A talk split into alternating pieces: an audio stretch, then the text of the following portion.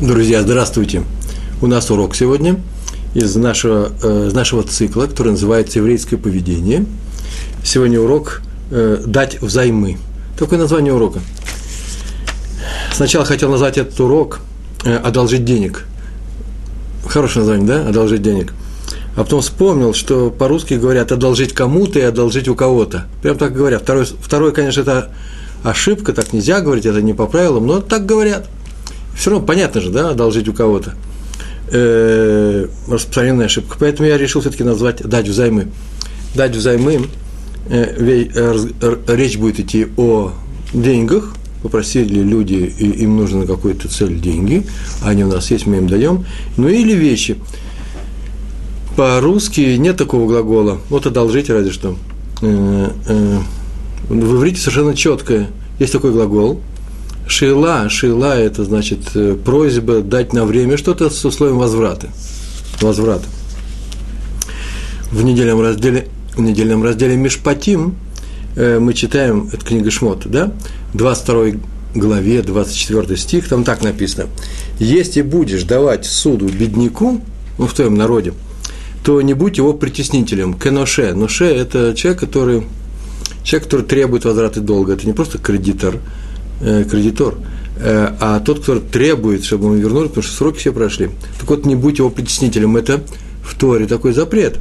Если будешь давать суду бедняку, отсюда вроде бы следует, что если будешь давать, то, пожалуйста, не притесняй его, а если не будешь давать, то и не давай, это твое дело. Так вот, есть такие сборники законов, которые называются Михильта. Михильта – это сборники законов, связанных с в данном случае с законами, которые э, написаны в книге Шмот. И там они выписаны, это очень древняя запись законов. Там так там написано. Всякое слово «если», так начинается, да, «если будешь давать суду бедняку», если будешь одалживать бедняку деньги, то вот слово «если» в Торе – это всегда ршут. Ршут – это право. Можешь давать, можешь не давать. Это твое личное дело. Кроме э, вот этого случая, здесь написано, если будешь давать деньги бедняку на время – и еще двух. Э, это не право, а это не что иное, как обязанность. То есть, если у тебя кто-то попросит суду, твоя обязанность дать эти деньги. Ровно в такой же степени это обязанность, как давать деньги, когда тебя просят сдаку. Вот сдаку пришли люди и говорят, что нам э, нужны деньги, не на что жить, не на что, на еду не хватает, или еще на что-то. И нас есть такая возможность, то мы ее даем. У нас просто были, просто были уроки на тему цдаки и десятины, поэтому не будем возвращаться. Э, если ты дашь цдаку, нет такой фразы, обязан давать, то же самое здесь. Один из видов хесед, хесед – это э, хороший, милосердный поступок, доброе дело, масим товим, то, что мы делаем с другими людьми, один из, э, из видов этого хесада – это не что иное, как дать суду нуждающимся в этой суде. Э, видов хесада очень много, э, и вы сами понимаете, что Тора, есть в Торе запреты, я бы сказал, совершенно железные. Например, не ешь не кошерное в большинстве случаев, кроме особо говоренных, или, например, не произноси благословение дважды, одно, одно и то же благословение, на, например, на, э, в том же действии, на ту же еду, которую ты ешь. Второе, второе благословение сказано было зря, запрет произносить это благословение и так далее. Это совершенно, я бы сказал, железные запреты. Ну, вот, например, э, есть постановление. Ну, трудно сказать, железное или не железное. Соблюдай праздник, отмечая праздник или делая обрезание, железно, конечно, запрещается не быть обрезанным, запрещается не обрезать своего сына.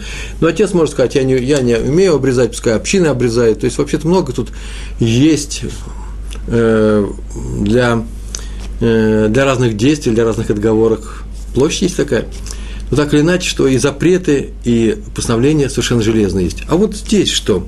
Если будешь давать суду больным, э, э, бедняку в своем народе, это тоже абсолютно железное постановление, повеление, помогать другим людям так же, как э, есть постановление помогать людям дзакой, также э, помогать людям суды. Многие говорят, что дзака, она понятна, мы все время говорим дзака, цедок – это справедливость, и в молитвах произносим очень часто это слово и правильно, оправдано. Суды проще.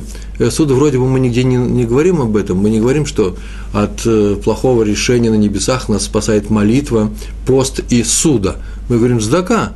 Так вот, здесь подразумевается, что суд – это тоже есть цдака. Особый вид цдаки, когда мы даем деньги с условием, что нам вернут эти деньги. Даже если мы вообще-то здорово рассчитываем на этот возврат, а им, например, у нас отложены деньги на какое-то дело, и пришел человек и просит э, эти деньги у нас в долг, мы можем ему дать, и мы знаем, что нам вернет, но через некоторое время нам нужны эти, будем день, э, эти деньги. Мы говорим, что ты должен успеть до такого-то срока. Э, мы должны обязаны дать ему эти деньги. Но если есть, конечно, нет страшного, если нет страшного опасения о том, что он не справится с этим обязательством, не вернет. Есть некоторые случаи, когда мы свободны от, это, от этой заповеди, так же, как есть некоторые случаи, когда мы свободны от заповеди цдаки.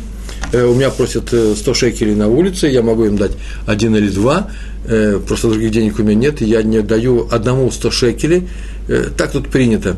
Э, пускай это заповедь, хорошая заповедь, разделится на 100 людей. Да, не все сразу, неизвестно куда отдать.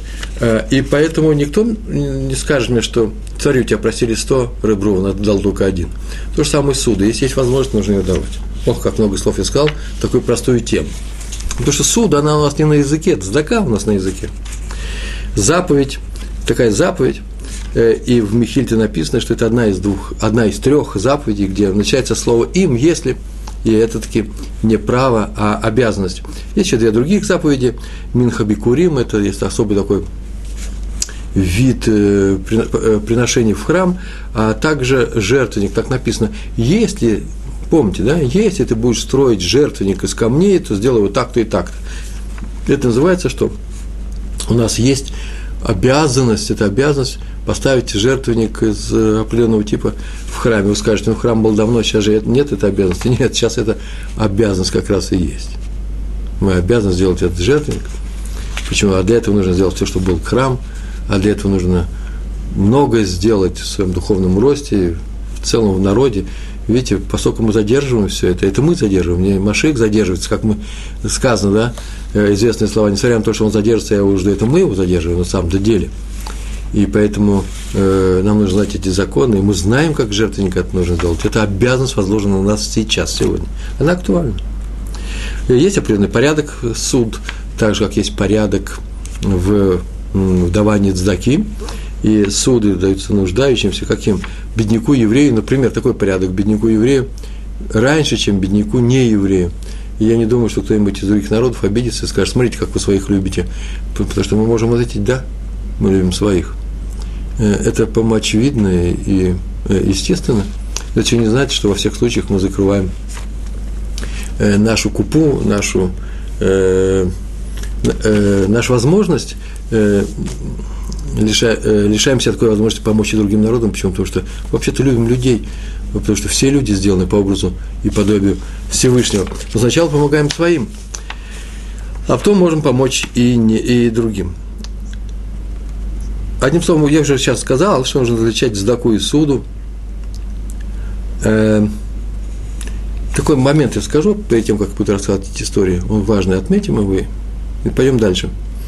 Дело в том, что иногда человеку неудобно попросить сдаку, нет у него денег. И он даже не знает, если возьмешь, возьмет суду, расплатится ли он. Есть такие ситуации. И многие с ними знакомы, если не по своей ситуации, не по своей жизни, не в своей жизни, то ну, хотя бы по литературе, по окружающим, спросить своих пап и мам. Бывали такие случаи. А попросить сдаку неудобно. Русскоговорящие евреи вообще такие люди гордые, мы не попрошайки.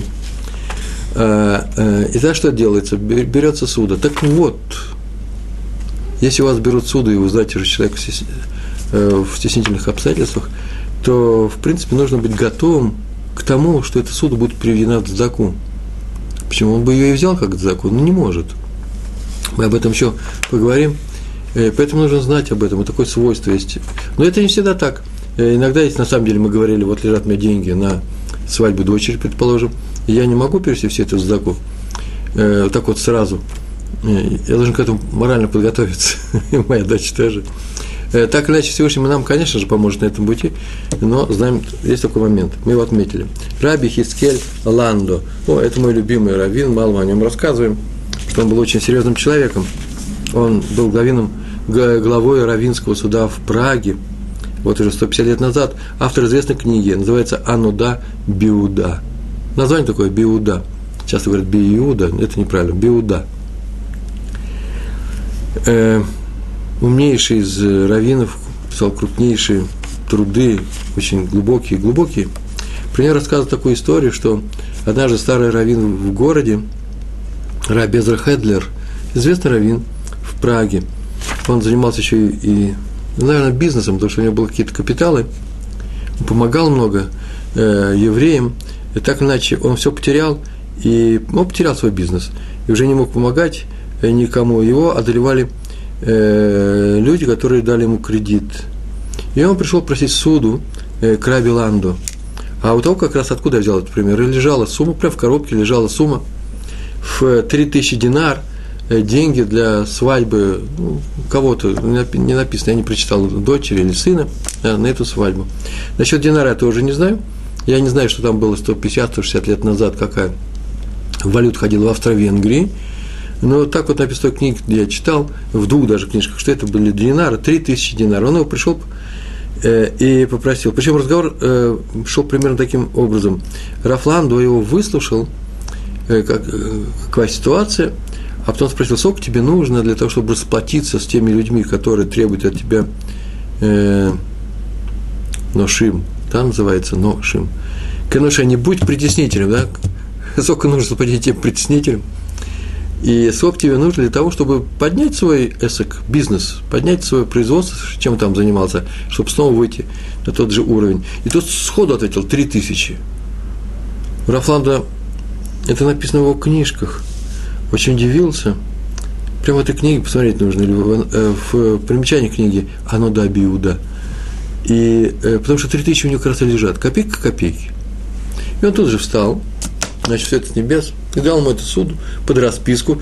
Э, суды дают под расписку, чтобы больше не отвлекаться на тему. Еще хожу при свидетелях, э, даже если, даже если вы даете суд своему отцу или своему сыну, должна быть расписка, чтобы потом не было лишних разговоров. Да? Один говорит, ой, забыл. Всякое бывает в жизни, бывает всякое. И не потому, что люди плохие, а потому, что иногда просто забывают. Кто сказал, что я вернул третий, а ты говоришь, что я не вернул. Все делается с расписками. Это закон. Это не пожелание, это не совет, это закон Торы. А Тора знает людей. Э, вернее, не характер их, я говорю, она не подозревает людей в плохом, она просто знает ситуацию, ситуации бывают разные. Праведные люди, я могу прям сходу э, рассказать несколько историй на эту тему, как крупнейшие раввины вызывались в суд, почему от них требовали деньги, они говорили, что им, э, они вернули или наоборот в другую сторону. Все бывает. Забыл человек. Но выслушал, сразу же дал ему три тысячи этих динар. А через несколько дней жена нашла эту коробку пустой. Я не хочу сказать, что жена заглядывала эту коробку. Она вообще-то и была-то у жены лежала. Она, наверное, хотела добавить еще какие-то деньги туда. Вдруг видит, она подозрительно пустая. Открыла, и страш, страшно стало. Она пришла к мужу, эти деньги вообще хватает на несколько лет жизни. Год-два. Молодой семье. Она пришла к мужу и сказала, вот э, что произошло. Он сказал, ничего страшного, это я одолжил денег, одолжил. Э, дал суду, не, он одолжил деньги кому-то можно, это правильно, употребление этого слова. Э, дал суду кредит с возвратом, слой возвратом э, Раву Эдлеру, э, Зераху Эдлеру. Он человек святой, он вернет, и не расстраивайся. Как? Сказала жена, даже святой человек может вернуть эти деньги в течение года, у нас через год свадьба может быть. Потому что деньги страшно большие. Как это можно? Ну, Всевышний поможет, сказал Рафланду. Хорошее семя Ланда, кстати. У меня соседи Ланду, прямо прямо э, в, из этого рода. Причем не, не, не одна семья, а несколько. Я так живу в таком районе, где просто такие вот крупные ученые, которых я называю, это просто ныне живущие люди, их потомки, они живут э, со мной рядом, я с ними учусь рядом, а мои дети учатся с их детьми. Вот э, Рафланду, правда, нет транскрипции Рафландии, это известный Фраим Ланди, он известный э, раввин, член Равинского суда здесь, в Иерусалиме. И он сказал, Всевышний поможет. Ну вот настало время свадьбы, а денег нету. Так написано в книге, что называется «Ануда биуда». И денег нету. И остается несколько дней, и вдруг приходит сообщение из другого города. Город я тоже выписал, город Фюрт. Я не знаю, где это, в Германии. Фюрт, так написано. Массебе Фюрт, так в книжках написано. э, с, э, с письмом, с предложением разобрать один очень серьезный аллахический э, вопрос э, по поводу закона. Умер один богатый человек и э, оставил наследство, огромное наследство, и наследники не могут поделить его. И там очень много разных, я бы сказал, юридических, на самом деле, логических э, э, тонкостей. И он взялся за это дело и написал э, чуть ли не труд, то есть несколько страниц, выписал все, что можно, э, все учел, э, просидел несколько дней, это была его работа, и отправил. И так они и решили, так они и поступили, и настолько это было, оно, это дело и сейчас еще изучается, настолько это было красивое, красивое решение, даже не красивое, а логически построенное э, решение, что они от этих больших денег 3000 динаров выслали ему, как награду за, за труд, который он сделал. Причем с удовольствием, все были очень довольны. Он получил эти деньги, тоже удивился. В коробке лежало 3 тысячи, он попросил ровно 3 тысячи. Мне прислали без моего вопроса тоже 3 без моего запроса. И отсюда он увидал, что все, конечно, с, с небес, и он здесь такую фразу сказал. Так кончается рассказ на этой фразе. Он сказал своей жене, ну что, я же тебе сказал, что Раф Эдлер отдаст свой долг вовремя. Точка. Я не, не знаю, как они разобрались потом с Раум Эдлером, вроде святой человек, он, наверное, как-то его просто за эту ситуацию. Но Раф Ланда к нему больше не, э, его не трогал. Главное, что он выполнил заповедь моментально. Вот что мы отмечаем. Тоже встал и выполнил ее, хотя рисковал своими деньгами. Таким людям Всевышний помогает. Да он вообще всем помогает. Другое дело, чем отличается желание святого человека, праведника, мудреца от моего желания? Ведь, в принципе, ну, от, от, от желания простого человека. Ведь, в принципе, простой человек может желать вполне естественно нормальные вещи, и он иногда бывает и верит в Всевышнего, полагает Всевышнего, отнюдь не меньше, чем мудрец и праведник большой, известный. Чем отличается отношение? Это только тем, что и человек может попросить что-то, и праведник тоже что-то попросит, что-то сделает. Простому человеку Всевышний поможет ровно в той степени, какой этот простой человек к этому ответу может примет, в той степени, которую он примет. Потому что иногда можно попросить много и не выдержать. А праведнику Всевышний делает все, что он захочет, все, что он попросит, захочет. Он, он святой уже, он, он выполняет его, выполняет его просьбы. И поэтому, когда в данном случае, как я так полагаю, что Рафланда э, дал ему деньги, он просил вообще ситуацию, чтобы она была разрешена, чтобы никто не пострадал в этой ситуации. Ее тут же решили, и все это решение было на небесах. Э, итак, мы видим, что если долг задерживают, не надо поднимать крик, об этом наша заповедь, не будь к, но ше, как тот, который притесняет. Суды – это помощь, а не способ задушить человека суды. Я не говорю про проценты, это вообще запрещено. Об этом мы говорить не будем, уже, наверное, говорили. Это понятно. Теперь новое правило. Первое правило – не давай суду под проценты, не давай и не бери. Оба нарушителя. Второе правило – это среди евреев. Второе правило, а суду обязан давать, если у тебя есть такая возможность. А кто придет скажет, ну, а у меня нет. Понятно, нет, я не против, нормальная, на, нормальная отмазка, нормальный, нормальный разговор. Например, попросите у меня сейчас, у меня нет больших денег. Но дело-то в том, что однажды человек встает на суд над ним происходит, перед судьями, перед верхним судом, в конце жизни. И его спрашивают, почему ты не дал, кому мог дать. И он не может сказать, например, я боялся, что человек не вернет. Потому что видно, что просто показывает, как он боялся. Видно, что он не хотел дать. Он просто не хотел дать. Ведь никто же не знает, что у меня эти деньги есть. Никто же не знает, что я, что я свободно ими распоряжаюсь. И своему другу, своему брату я бы дал, а этому человеку я бы не дал. Не потому, что я боюсь, что он не вернет, а потому, что он ну, далек от меня. Да и всем не, не, не раздашь все свое имущество. Так или иначе, на суде все будет рассмотрено, все будет взвешено. Просто нужно знать, знай сейчас, перед кем ты стоишь. Прямо сейчас он тебя видит, он тебя знает. Вот и все. Это подход к заповеди в, в нашей Торе. Есть много способов помочь человеку, тем более с судами.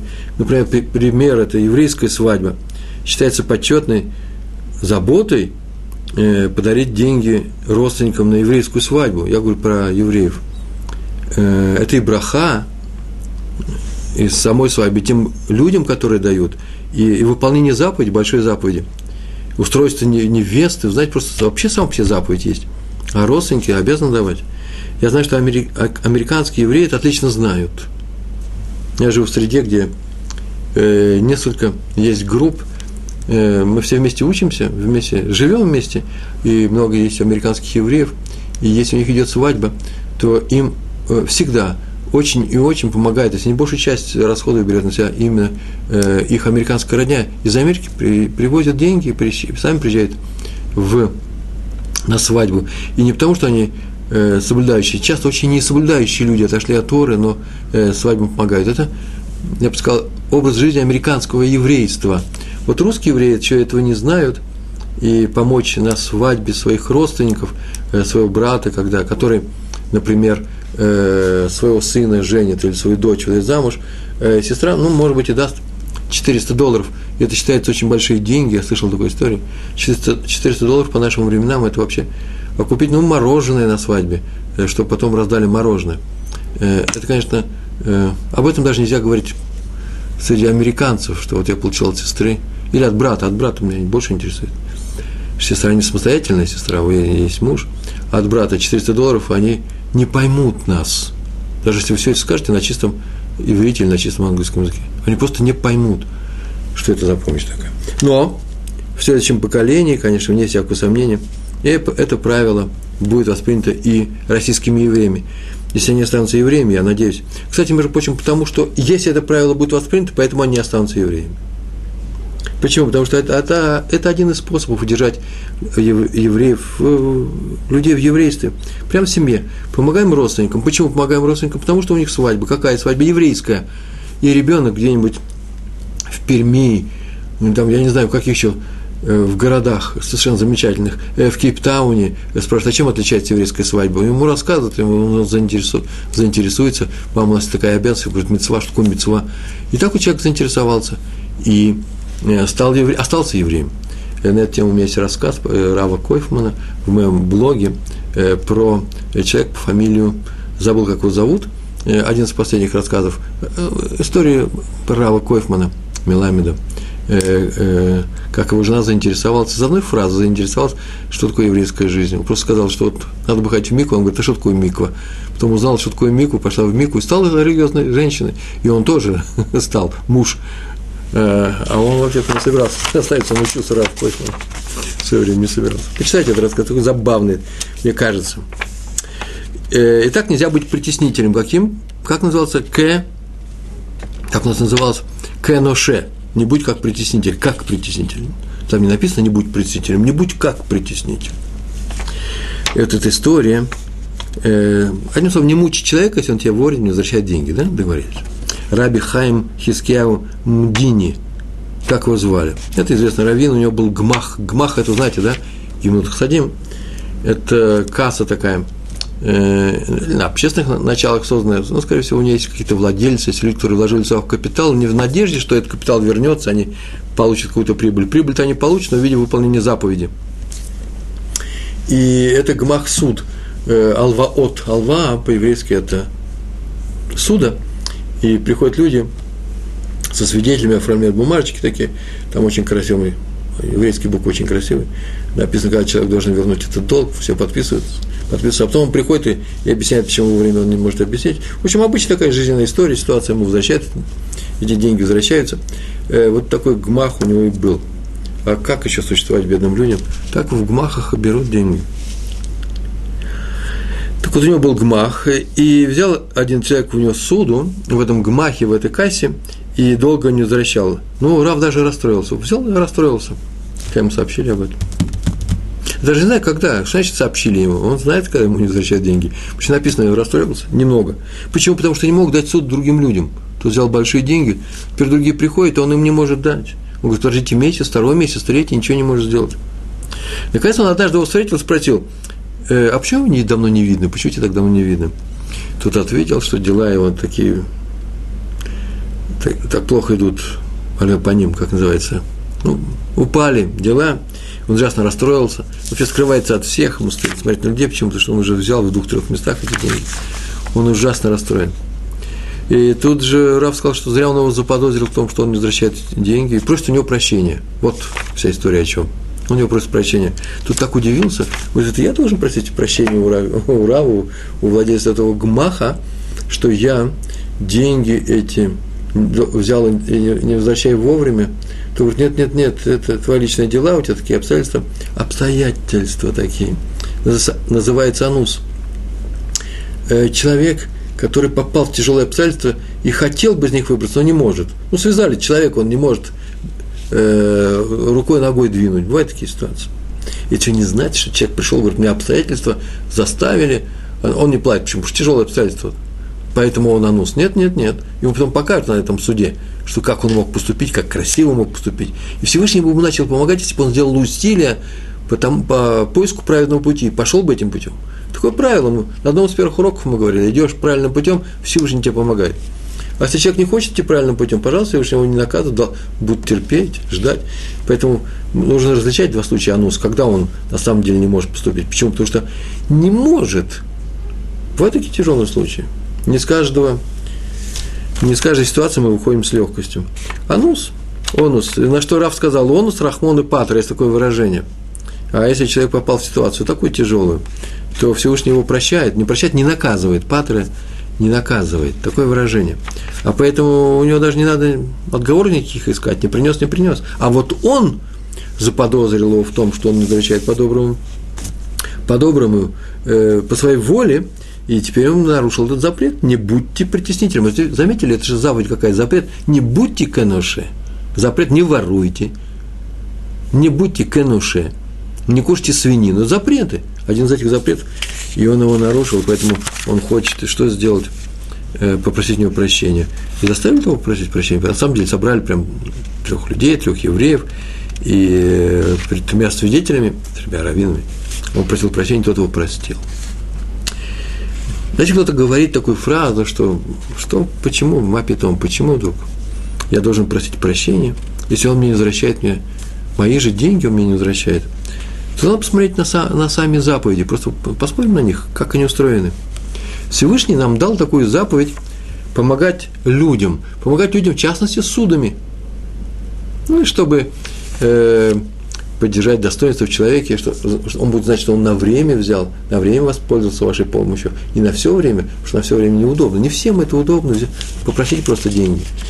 Вообще нужно стараться не брать деньги э, самим, если на все время, если мы можем выбраться из этой ситуации. И даже если, если я взял задаку, рано или поздно нужно бы вернуть ее задакой другим людям или этим же. Обязательно нужно быть благодарным человеком. У нас есть целый урок на эту тему благодарность. Посмотрите. И э, если у нас такая заповедь, помогать людям судами. Но если он дал нам такую заповедь, то он дал нам возможность ее выполнять. Вот где момент, вот где нерв всего этого, э, всего этого урока. Раз дал нам такую возможность выполнять, он, в принципе, дал нам деньги, и даст нам деньги на суды. А значит, эти изначально эти деньги, они принадлежат Всевышнему. Он э, их нам дал. Причем он дал целенаправленно, да? Называется проект целенаправленный для того, чтобы мы дали тем, кто нуждается. Мы просто э, посредники, серьезно, важные очень посредники, это мы выбираем, кому дать. Это согласен с этим. Но у нас есть возможность и не дать, задержать. Один нас просит Всевышний дать деньги другому, бедняку. И я вдруг их не даю, они у меня есть, они у меня лежат. Получается, что я делаю? Правильно, абсолютно верно. Я их краду просто-напросто. Значит, не давать суду, когда мы можем это сделать, это не что иное, как украсть у Всевышнего. Правильно я говорю, да? Или еще можно еще точнее сказать, это же украсть у бедняка, к которому эти деньги назначались, предназначались. А Всевышний через нас их приготовил ему помощь. А теперь мы эту помощь чужому человеку взяли себе, украли ее. Но если мы дадим эти деньги, выполним эту заповедь, получается, эту заповедь, получается, что Всевышний даст, выполнил заповедь, даст нам награду. Какую награду? Продолжить помогать, э, продолжать помогать другим людям – он нам даст возможность помогать людям. Как? Ту же самую суду. Он нам даст деньги. Вы слышите? Выполняя заповедь помощи беднякам, так устроено отношение Тора ко всему богатству. И тем самым Всевышний дает мне деньги для того, чтобы что? Я продолжал выполнять эту заповедь. И мы снова понимаем, что из нашей готовности помогать другим зависит наше богатство. Это и называется освящение денег. И будет у нас тем больше, чем больше мы будем помогать другим людям. Это правило. А сейчас еще несколько историй, может, на эту тему если не торопясь, будем рассказывать. Вы еще со мной здесь? Еще не скучно? Спасибо. Третья история про раби Минахам Мендела Любавич. О, приготовьтесь, русскоязычные, да? Хабадники, значит. Э, великий человек, он написал книгу, называется «Ацемах, Ацемах Цедек». Книга такая была. Однажды он шел в синагогу, абсолютно правдивая история. Прям похоже, вот так он и поступил. Он шел в синагогу, рано утром встретил его один еврей, шел навстречу, подошел к нему Рэбе, просил у него деньги в долг, 3 рубля. Он сказал, даже объяснил, сегодня у нас в городе базарный день, не каждый день, на рынке базарный день съезжают туда торговцы. Сейчас там всякие операции делаются денежные. И ему не хватает для того, чтобы какой-то там, как эсок, какой-то бизнес провернуть, 3 рубля. Ну, деньги большие достаточно. Вот если он даст ему раввин, то он ему вернет. Вообще нормальный человек, религиозный еврей, нельзя ему не верить. И он его знал, наверное. А э, Раби Минах Мендел сказал, что вот у него сейчас в эту секунду, он не знал, он не готов. Нету денег в карманах. А он идет сейчас в Бетнесет, в синагогу. Поэтому он просит прийти через 2-3 часа после шахрита, прийти к нему домой, и там он ему даст 3, 3 рубля. То сказал, ладно, и они разошлись. Пришел, Раф пришел в синагогу и э, накинул талит на себя, талис, и вдруг подумал, так говорят его в окружении, так написано в книжках, подумал, ой, как нехорошо он поступил. Человек попросил у него 3 рубля, у него, правда, их не было, но ведь они же у него есть дома. Теперь этот человек остался без трех рублей, и, может быть, сейчас, вот сейчас идет, рано утром торг идет, вот сейчас ему эти деньги нужны, а он ему не дал, он ему не помог. И вообще нехорошо начинать молитву без цдаки, цдака. Кто просил э, суду, ну, может быть, закон. Нужно как-то помочь людям. Так написано, начинайте молитву с даки. Во многих синагогах лежат коробочки, ну, положите там какие-то деньги до молитвы. Так принято. Если есть они. Есть некоторые люди, которые ходят в синагогу, знаете, у них просто берут с собой какие-то деньги для того, чтобы давать. Или тем, кто ходит, обходит или положив коробочку, заведите себе, заведите себе это в обычай, это очень помогает. Э, проверено веками. Я, проч... я рассказывал то, что про... я сам видал в своей жизни, то, что я читаю в книжках. И Рав скинул талит, сложил, убрал его и побежал домой. Я был недалеко, взял 3 рубля, побежал на рынок. А рынок – это базарный день, у меня, извините, это же не просто два еда. И он там искал его, с трудом нашел, вручил ему 3 рубля, после чего вернулся э, э, на молитву и молился. Интересно, э, есть два обстоятельства. Э, а если бы он опоздал на миньян, тут не написано об этом. Я так полагаю, что он рассчитывал на все, лишь бы только выполнить заповедь между человеком и человеком, даже за счет заповеди, может быть, человеком и Всевышним. Вот такой уровень великий у этого человека был. А вторая вещь, тут конечно, почему он молился, а тот еврей не молился. Вот это сказать я не могу, я не знаю. Не все я знаю. Потому что он рано-рано утром молился с, Васиким. Васиким называется первый меня. То почему Рэба не молился с Васиким? Возникают некоторые вопросы. Но они не в нашей теме, а мы будем оставаться в теме, идем дальше. У нас сегодня суда. Это про раба из Дубавича. А вот еще одна история про раби, раби. Так вот звали раби Шлемке из Звиля. Звиль, ну, то, такой город был. Наверное, в Литве, по-моему. А жил он, город Звиль, так он называется, эти люди, Адмор он был, э, жил в квартале Унгари. Унгари – это венгерские, венгерские дома в Меашаре. И он всегда давал людям суду, и всегда говорил, причем не просто присказ, присказка была такая у него, а это у него был просто такой подход к жизни. Он так давал эту суду и всегда говорил, а если у тебя будут деньги, то вернешь, пожалуйста. И то была просьба. Такое было условие. То есть он не настаивает никогда на полном возвращении. Наверное, небольшие суммы были, я не знаю. И еще, э, он обладал определенным свойством, очень интересным свойством, и так все говорили про раби Шлемки Звиля, что он перед субботой по лицам евреев, которых встречал в синагоге себя перед субботой, видел, у кого какая ситуация дома, просто подходил и говорил, тебе нужны деньги, и ни разу не ошибся, и давал определенную сумму, небольшие суммы, может, только для того, чтобы купить халы, ну, халы сами пекли, купить что-то на субботу. Все люди все удивляются, откуда он знает, что именно мне именно эти деньги нужны были. Это раби э, Шлемки из Виля. Э, Вся он давал задаку под видом суды, повторяю. Как будто бы это суды. Вот об этом написано. Если будешь давать суду, Видите, написано, если будешь давать суд, не написано, когда будешь, то вот, то не притесняй. Написано, если будешь давать. То есть, если будешь давать суду, это слово если им несет еще одну нагрузку, если у него будет, то он вернет эту суду. Вот на что намекает это слово. И не требует от него того, чего нельзя э, требовать-то можно. Не мучай зря человека. Это очень большое правило, не мучай зря.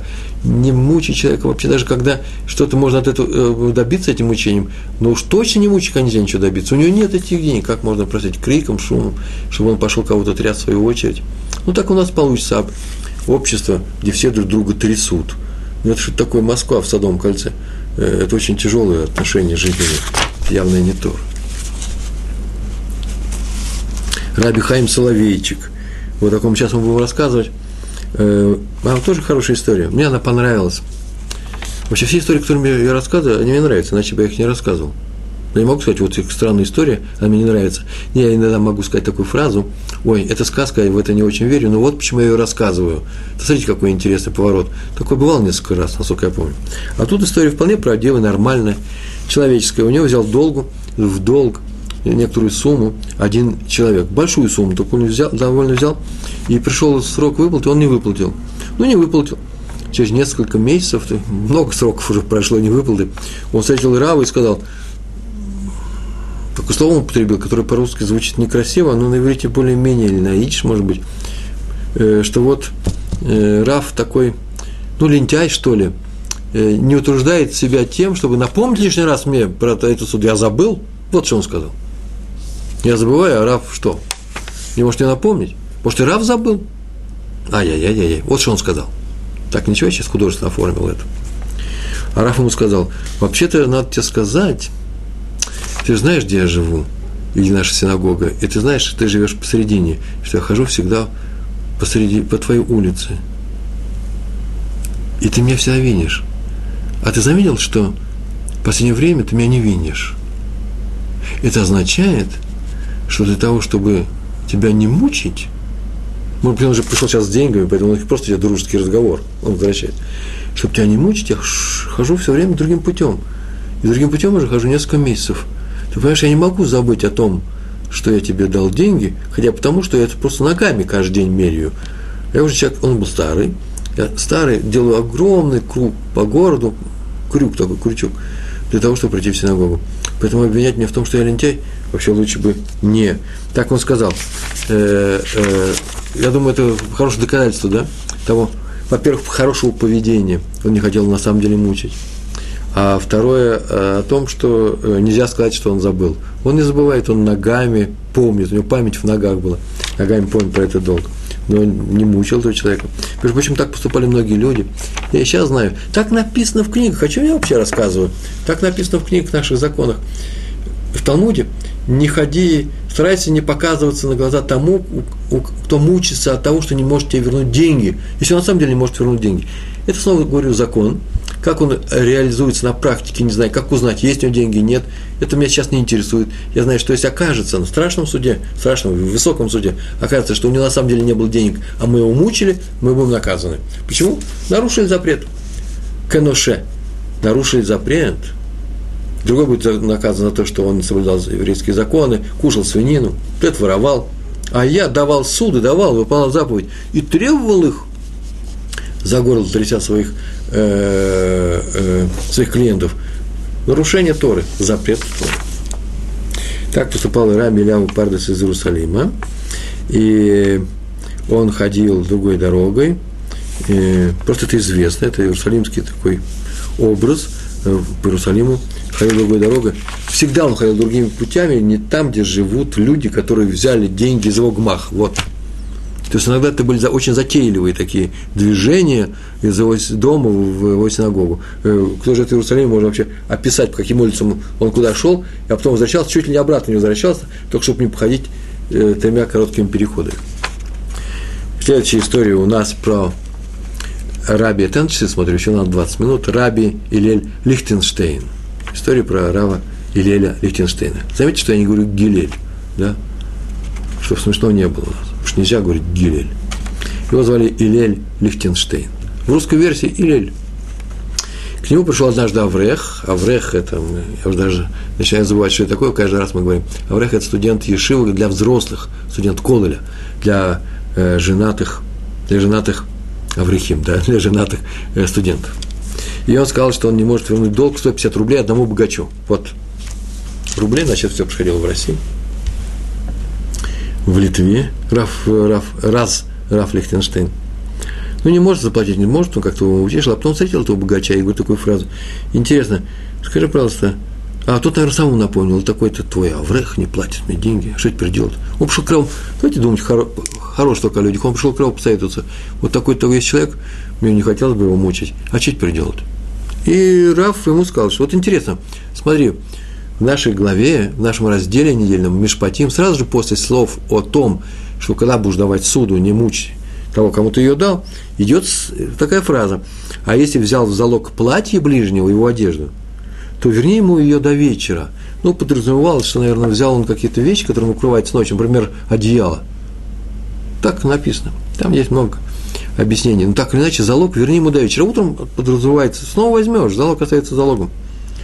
То есть не оставляй его совсем голым. Вот о чем рассказывает, то, рассказывает Тора уже в следующем стихе. Это принцип э, пояснение, пояснение тому, как не быть притеснителем. Не притесняй его. Он тебе дал залог, предположим, да, суду под залог, есть такие, такой способ э, взятия суд, кредитов, а ты его не оставляй голым. Так вот, то же самое делает Творец. Вот о чем говорит сейчас Раф Лихтенштейн, этому богатому человеку. Он делает Творец. Что он делает? Он каждую ночь у нас забирает свою душу. Так в нашей молитве написано – Спасибо тебе, что ты вернул утреннюю молитву, что ты вернул ту свою, свою душу, которую э, ты у нас забираешь каждый вечер. Я не знаю, что это означает, душа покидает тело. Не, я, не, не, это не тема нашего разговора, а тема нашего разговора, что есть такая молитва. Ты у нас ее взял, и ты ее возвращаешь каждое, каждое утро. И однажды ее возьмешь, и человек умирает, да, и однажды снова ее вернешь. Это будет тхиат гамитим, тхиат это как называется в, э, восстание из, из мертвых по-русски. Однажды это произойдет. ну, здесь у нас есть специалисты, Тулот и Шурун, зайдите к ним в блоге или зайдите к ним, э, печати их статей, об этом много написано. Я небольшой любитель всего этого, я любитель вот еврейской морали, этики, поведения, то, что касается нас с вами, то, чем мы с вами живем. Про душу я не специалист. Так, тому, что не пишите мне в блог, что с ней делается. Какая душа с, каким телом встречается, если много их реинкарнация в, э, после восстания из мертвых? Я не знаю. Я не обязан знать. Если даже знаю, не обязан. И э, каждый, так он продолжает у нас, ой, как я рассказываю, интересно. Такая длинная история получается, из коротких, из двух строчек. Две строчки написано. И он продолжает с ним разговаривать. Смотри, Творец так поступает с нами. Он забирает каждый вечер нашу душу и возвращает. Хотя может и не вернуть. Люди же некоторые умирают во сне, не о нас бы сказано. Поэтому он как бы нам говорит, когда он говорит, да, Всевышний, давайте суд друг другу. Давайте суд, и снова давайте. Что, что? Как понимать твои слова? Он говорит, очень просто, дай ему еще 150 рублей. Как 150 рублей? Ну, очень просто. Ведь он же так поступает с твоей душой. Дай ему снова 150 рублей. И вот ты увидишь, Всевышний ему поможет. Очень быстро он тебе вернет два долга, быстрее, чем вернет один. Кто был верующим евреем? Это богатый человек долго думал. Во-первых, я боюсь, что он вообще испугался свою душу, что я однажды ее мог не вернуть. И он дал ему новый долг. Самое интересное об этом написано, что тот, у того очень быстро возникла ситуация, когда он смог деньги заработать и вернуть ему 300 рублей очень быстро. Об этом, поэтому эта история вошла в аналы художественных, художественных произведений еврейского народа. Хофицхайм пишет свои книги своими глазами. Книга называется Хофицхайм. Наверное, слышали, да? Он своими глазами видел, так написано, Бейнай – своими глазами он видел такую историю. У одного человека рождались мертвые дети, так скажем. И он пришел к одному мудрецу за сгула. Сгула, за сгулой, сгула – это или некоторую молитву, чтобы он ему сообщил, или, э, в общем, нужно сделать что-то такое, что помогло бы э, э, избежать плохого, плохого результата, или помогло бы в тяжелом, тяжелом случае. Э, есть, например, сгула – ну, например, молитва. Мы издавали в свое время книжку, я ее сам переводил с, э, э, с фонетикой. Сборник молитв. И там еще и написаны и другие вещи. Сгулот э, на многие случаи жизни для человека, который, э, для беременной женщины, для юноши или девушки, которые перед свадьбой или ищут только шедух. Много-много разных случаев. Посмотрите, э, сгула, как молитва о детях, чтобы они были сильными в Торе. Э, мне, знаете, это непростая вещь. Сам ребенок решает, каким быть в Торе. А вот Всевышний, если его попросить, поможет нам и на хорошем пути. Мы говорили, пойдешь по хорошим путем, Всевышний тебе поможет. Так вот, э, пришел, попросил его сгулу. Тот говорит, сгулот я не знаю. Так сказал ему мудрец, Хойсхайм пишет. А, но я могу дать тебе совет. Открой в городе, в этом городе, где мы живем, суду, э, гмах суд. И там у тебя Всевышний тебе наградит тем, что он будет тебе давать э, живых детей. У него дети рождались мертвыми, у этого человека. Будет тебе давать живых детей. Скорее всего. Попробуй. Это очень такое действенное правило, очень действенный способ. Не знаю, сгулали, но попробуй. И он так и сделал. И он нашел какие-то деньги, свои личные деньги, отделил их для этого гмаха и начал давать людям гмах, и они ему возвращали. И со временем Всевышний поддерживает такие гмахи, как правило. Всякое бывает в жизни. Бывает, что они и исчезают, и растворяются деньги. Э, инфляция, мало ли что, хозяину гмах самому стали деньги нужны, он решил их вернуть, есть гмах на время, пока мне не нужны деньги на свадьбу, я буду давать другим суду. Все может быть. Но если человек хочет давать гмах именно как гмах, он завел эту кассу, то Всевышний ему будет помогать, и гмах будет расти. И он записал в своем календаре, что когда он будет возвращать, э, когда, ровно через год, он должен каждый год, когда читается глава, в которой, раздел, в котором читаются эти слова, глава Мишпатим, эти слова, то в этот день, этот день ведь когда-то читается, вы знаете, да, эти, эти слова из семи дней недели, то вот в этот день он будет давать трапезу, благодарности, такой сеуда э, э, Всевышнему. Э, так он обещал. И в календаре написал эти дни – и так он это делал, и через три года у него родился сын, первый сын, через три года только. И когда он родился, на восьмой день нужно было делать обрезание, вот в этот день выпала вот эта трапеза. Так Хофицхайм пишет, была эта трапеза. Так или иначе, потом у него родились еще три сына, он так продолжал, гмах стал известным в городе, тоже непростой гмах, большие суммы там можно было получить, но нужно было приносить, приводить аревим, аревим, это называется аревим, как называются люди, которые абсолютно точно, э, поручители, э, которые, понятно, да, ручаются за то, что ты вернешь это сумму своим, своим имуществом.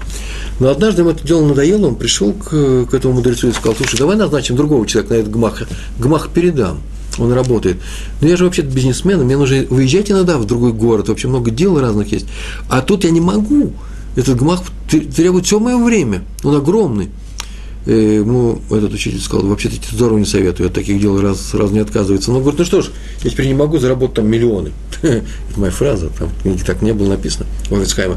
Он э, просил его, ученый, этот ученый сказал, нет, лучше нет. Э, в течение двух лет он его уговорил. И как только нашли этого человека, и как только его назначили, и как только он вздохнул свободно, на, на следующее утро он пришел сказал, у него младший из детей умер – я не знаю, почему умер этот мальчик, как не написано в Хофицхайма, э, и скоропостижно или скоропостижно, не знаю. Он тоже взялся снова за гмах и э, снова вернулся к своей обязанности. Смотрите, дело в том, что умер или не умер, это отдельная история. Я не об этом хочу говорить. Я хочу сказать, что если наказание, то оно приходит, э, это называется дин, да? Оно приходит с неба за наши дела. Так вот, наказание – за какие-то наши не совсем хорошие дела всегда можно отодвинуть, отодвинуть а и очень даже снять именно хорошими делами. Вот в чем дело хороших дел. Они, вот есть плохие дела, и за них полагается наказание. А есть хорошие дела, и этими хорошими делами, мы говорили об этом, снимаются э, наказания, или отодвигается наказание за плохие дела. Делайте хорошие дела. Поэтому так и написано, то, поэтому так и говорим в нашей молитве. Читаем в Сидурах, там написано, а мы читаем, произносим, что хорошие дела спасают нас от плохих решений, которые приняты Всевышним по нашему поводу на небе. Ну, как, а почему плохие решения? Э, за наши плохие дела, наверное, не очень хорошие поступки. Раби Ашер Залик э, Маргалиот, э, известный был такой человек, Ашер Зелик, он Мекубль. Что такое Мекубль, вы знаете, да? Мекубль – это человек, который занимается кабалой. тоже для меня вещь такая фантастическая. Я знаю несколько Мекубалем, знаю просто их и ходил к ним несколько раз по своим делам. Он открыл большой гмах-суд, огромный гмах-суд, про него известно, человек он был святой, но он пришел однажды Хазон Ишу и сам же рассказал эту историю. Не другие истории эту рассказывали, а он сам. Почему? Потому что сам он пришел с вопросом таким непростым. Дело в том, что иногда приходят люди и не возвращают долг вовремя, вообще не возвращают, а приносят залог. Что с этим залогом делать? Может быть, его может теперь продать через некоторое время, извините, чтобы вернуть деньги, э, чтобы вернуть те деньги, которые были взяты. Хазон Иш испугался. Боже упаси, только этого никогда нельзя делать. Нет дела ужаснее этого. Гмах он сделан для хесада, для хороших вещей, а не для страданий. Почему? Допустим, один человек принес в тяжелой ситуации, он принес в гмах залог, оставил взял некоторую сумму, чтобы вернуть украшение своей жены, и они рано или поздно э, выберутся из тяжелой ситуации. Это помощь, на самом деле помощь, эти деньги. Э, им надо кушать. И рано или поздно он вернет это украшение. Жена знает, что украшение вернутся, но они задержат это. И вдруг жена идет по улице, и вдруг видит, идет другой еврей своей женой, а на ней ее украшение. Они единственное во всей вселенной. И так сказал Хофицхайм на это, что нет – Хоцхам это Хазон Иш, Хазон Иш, сказал, что нет э, страданий больше, чем страдания у этой женщины в этом так поступать нельзя. Раф из Поневеш, э, Раби Йосеф Шлома Канеман, э, он уже здесь был, уже в Израиле, и собирал деньги в долг на выплату, в долг, на выплату долгов своей Ешивы. Называется Поневеш, в браке известной Ешивы. У него была пачка обязательств, Викся, да, на старом русском языке называется, по 20 расписок в каждой пачке, у него несколько пачек таких было, и на каждой, на каждой расписке стоял 5 лир в каждой, да, сроком на 20 месяцев. Кто-то ему дал деньги, получал эти деньги, у него была такая бумажка, по которой он мог потребовать через 20 месяцев. Он старался раньше вернуть. Это святой человек был, Раф Канеман. Э, это свои деньги. Один богач, звали его господин Мойше Лейбер – у меня и фамилия такая. Обычно я не, не выписываю имена богачей, но это выписал. Почему? Потому что владелец первой и единственной шоколадной фабрики в Рамадгане. Был такой ортодоксальный религиозный еврей. И он у него купил такую связку таких расписок и спросил его, а если он откажется от долга? Ну, захочет, скажет, не нужен ему возврат этого долга, и переведет его, скажет, считайте, что это задака, то что ему будет засчитано? Как награда за одну за одну заповедь, за исполнение одной заповеди, называется зака, или двух, алва, он э, суду дает на время, а потом переведет ее в заку. И Раф сказал, обе заповеди тебе будут зачтены. И как только он сказал такую фразу, обе заповеди, что сделал э, наш лейбер? Он взял эту пачку, разорвал и положил в мусорный бак. Это известная история. Поэтому, как говорят, ух, это шоколадная фабрика потом поднялась, там увеличила, увеличила свои шоколадообороты втрое, в четверо, так это все часто говорят, о, это известная история, как он дал деньги и отказался э, от того, чтобы брать их. В суду он дал э, э, деньги обратно. Сын Хафицхайм разговаривал однажды с извозчиком, и ну, сын, взрослый сын, и тот рассказал ему о том, что когда он был юным, совсем юным, однажды он ехал, вот он вез как тебя сейчас везу, вез твоего отца. И мы с ним разговорились и говорили о многих вещах, как и было принято у Ховицхайма. Он никогда не сидел, молчал. Он все разговаривал о жизни со всеми людьми, с которыми встречал. Я знаю несколько таких случаев. Э, один из них – это Раф Исхак э, Зильбер, э, Зацаль, который вообще со всеми себя разговаривал. Прям о, о них самих рассказывал, расспрашивал, давал ужасно дельные советы. И каждая встреча с ним всегда оставалась в памяти этого человека всегда. Я уже несколько таксистов встречал, вообще людей на улице, которые, услышав мою э, э, русскую мою речь, э, э, да, признаки русской речи в, в моем иврите, говорили, о, а я знал Рава Ицхака Зильбер, рассказывал мне истории. Одна из, все истории вот были такие. А многие сделали шуву после таких историй вернулись к Торе. И вот он ехал с ним, и э, пожаловался ему на свою нищету. Вот извозчик-то он извозчик, а денег нету. На что Хофицхайм посоветовал ему завести гмах. Гмах суд. Давай людям деньги. Тут даже удивился или даже рассмеялся, что вы вообще, Рэба, смеетесь надо мной? Откуда у меня деньги на гмах? У нас на жизнь с трудом с трудом есть деньги. И вдруг Хофицхайм говорит, так нужно начать с нескольких копеек. Несколько копеек, это большие деньги в то время были, какие-то деньги. И когда тебе придет сосед, попросит несколько копеек, дай ему этот гмах, скажи, вот это гмах.